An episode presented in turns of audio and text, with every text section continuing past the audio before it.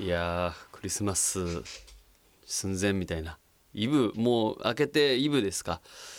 クリスマスイブということでまあ私里光、えー、子供5歳の子供がいますのでうまくやってるかね？その時の佐藤光晴おじさんは。これ今収録収録中ですけど12月その明けて24の佐藤光晴おじさんはうまくやってるかね？子供にクリスマスプレゼント。こう恐ろしい話ですね。こっからあのー、もう去年のこと思い出すわ。去年もさなんかああだこうだ欲しいものを言い出すわけですよこれでなんかもう恐ろしいねあのトイザラスとかさあとビッグカメラのその子供のおもちゃ売り場とか行くともういろんなこのサラリーマンの人とかあのー、いろんなお父さんがさ大体同じような顔してこうなんか携帯のメモかなんか見ながらこううろうろするっていうあれを また俺もやることになるんだろうなっていういやまあ幸せなことなんだけどさすごく幸せなことなんだけどさなんかこう子供まあ5歳ぐらいになるとこうなんつうのかなこう大人がこう考えてるなみたいなもう探りながら言い出すじゃない。うん、なんかこうすごくなんつうのかな。こうこういうことまあそんな作為的じゃないんだろうけどちょっとこういろいろ知恵がついてきたりもするから例えばうちの子供は11月誕生日だから誕生日でこれを言ってでもう一個欲しいのはクリスマスで言えばいいかみたいな ことはやや感じるんだよね。だからなんていうのかな。これはクリスマスにこっちを言っちゃうとクリスマスにしちゃ高いってなりそうだからこっちの方がいいのがいやそんなこと考えてないんだろうけどこっちの受け取り方としてねなんかすごいこうなんか この子はそんなに考えてんじゃないかと。気を逆に使わせてんじゃないかみたいなことまで思っちゃったりして。うんここからそんな時期になってくるということで皆様素敵なクリスマスを。お迎えいただければ嬉しいです。さあということで番組に参りましょう。この「トイレと革靴」という曲なんですけどまあ11月10日の「里光ザ・トイレッツ」のインストアライブにおいてま何週間前にもちょっとお話ししたんですけどいわゆる金木犀の伊藤俊吾っていう人間がまあ天才伊藤俊吾がねあの2人の赤星を生んだ伊藤俊吾があの作った僕をイメージして作った曲が「トイレと革靴」っていう曲なんですけどこの曲を歌うのももちろん伊藤俊吾が歌ってめちゃくちゃこう名曲をいい声で歌うっていうのが大前提だったんだけど当時当日伊藤俊吾が喉を壊すっていうハプニングがあってあの急遽俺が歌ったんだけどね。あの本当に俺ね思ったんだけどあ高級カラオケってこういうことなんだと思って。あの結構お金持ちが生バンドをバックに歌うでしょ。あれなんだよ。あのね感想をお伝えするとめっちゃ気持ちいい。あの何が気持ちいいかって、まあ、生バンドの演奏は当然さることながらあのうちのバンドはねコーラスワークが非常に綺麗なんですね。なのでまあ俺がボーカルを「あー」とかでわーって歌ってるとあの自ハモ俺全然知らないけど自ハモとなんとかとなんとかみたいなことなんか第3声ぐらいまでこうなんかいろんなところで僕のこのえっ、と声に対してかぶせてハーモニーを奏でてくれるからちゃんとするんだよね。うんこれはあの思ったな。俺はなんてこう環境に恵まれてるというか知り合いに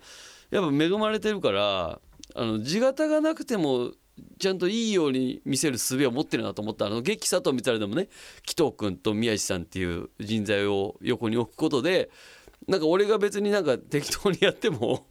適当にやってないよ適当にやってないけどこうなんていうか半ばまあなんかさあのいや宮地さんとか紀藤君ほど俺うまくないから別に下手でもあの2人がいることでなんかちゃんとするわけじゃん。でトイレッツもまさにそういうことで別に俺が何しようが、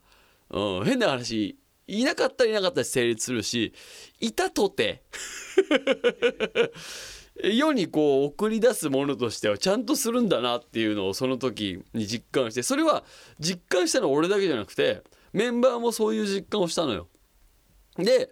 あのー、なんかこれいいんじゃない？里光さんに歌しても周りでコーラス入れたらなんか何とかなんじゃんみたいな話になってじゃあまあせっかく里光さんバンド中やることないならたまに歌えばみたいなことまあなってってあじゃあコーラスしてもらえるならやりますとか。でもなんかちょっと知り合いには見られたくないなっていう思いがまああって。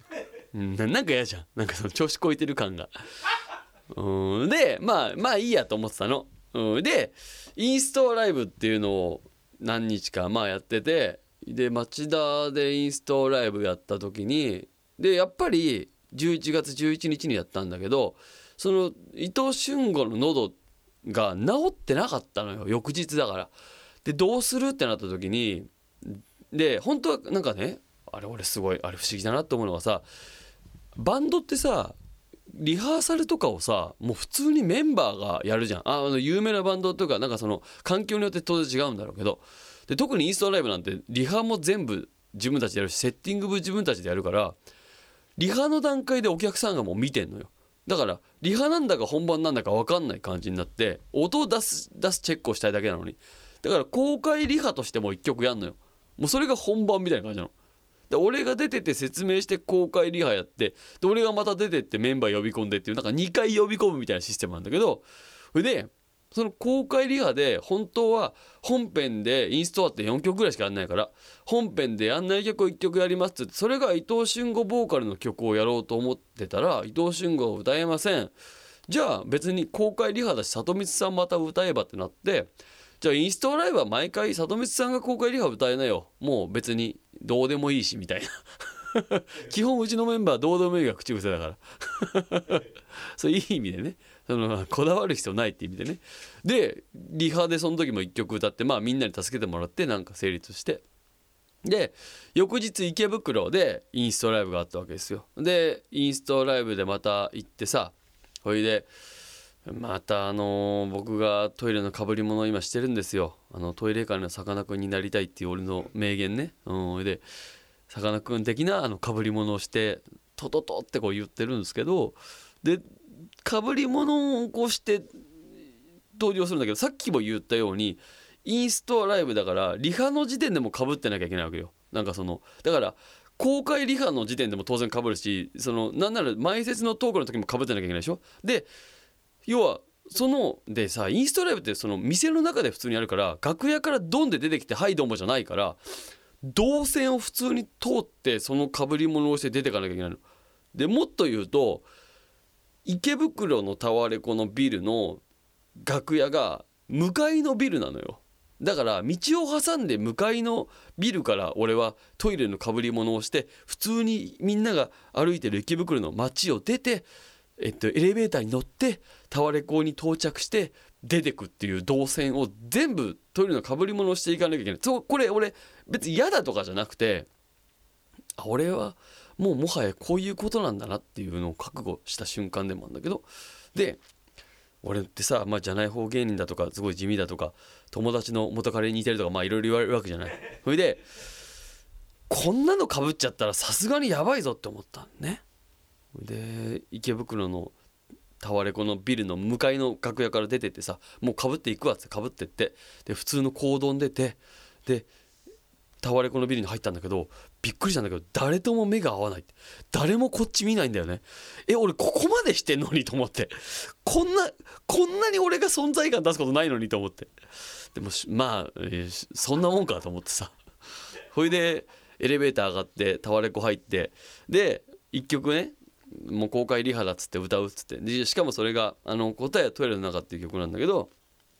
歌いまして。であれがもともと俺ハーモニカを吹く曲なのよ。だけどハーモニカ吹いて歌う。でハーモニカ吹いて歌うっていうのを全部俺がやんなきゃいけなかったの。ほいでやってさでもうお客さんもな40人ぐらいいていやこういうくだりこそ誰にも見られたくないわと思ってさっきの歩いてる時は見ろよと思って。今はあんまり嫌だよと思って。な なんつうの？ななんで今は見てんだよと思って。まあ知り合いもいねえしいいかって思ったらその池袋のインストをやってたら普通に向こうからニコニコ見てる男がいてそれがあの紀藤真也君だったっていうね。いやいやこれは見ないでいいのよって思ったけどね。なんかちょうどちょうど恥ずかしい。まあ、うんまあまあトイレ自体は別に恥ずかしいもんじゃないんだけどなんつうのかな、うん、やっぱインストアってちょっと照れがありましたね。いやわざわざ来てくれててね紀藤君も。ありがとうございましたって感じですけど。だからちょっと照れもあったから紀藤君見つけた瞬間ああそこに紀藤君が来てますけどとかって普通にいじっちゃったりして。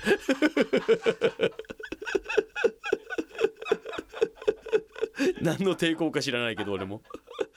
えーということでございました、えー曲いきましょう。もう一曲「えー、里光ザ・トイレッツ」で明日トイレに行こう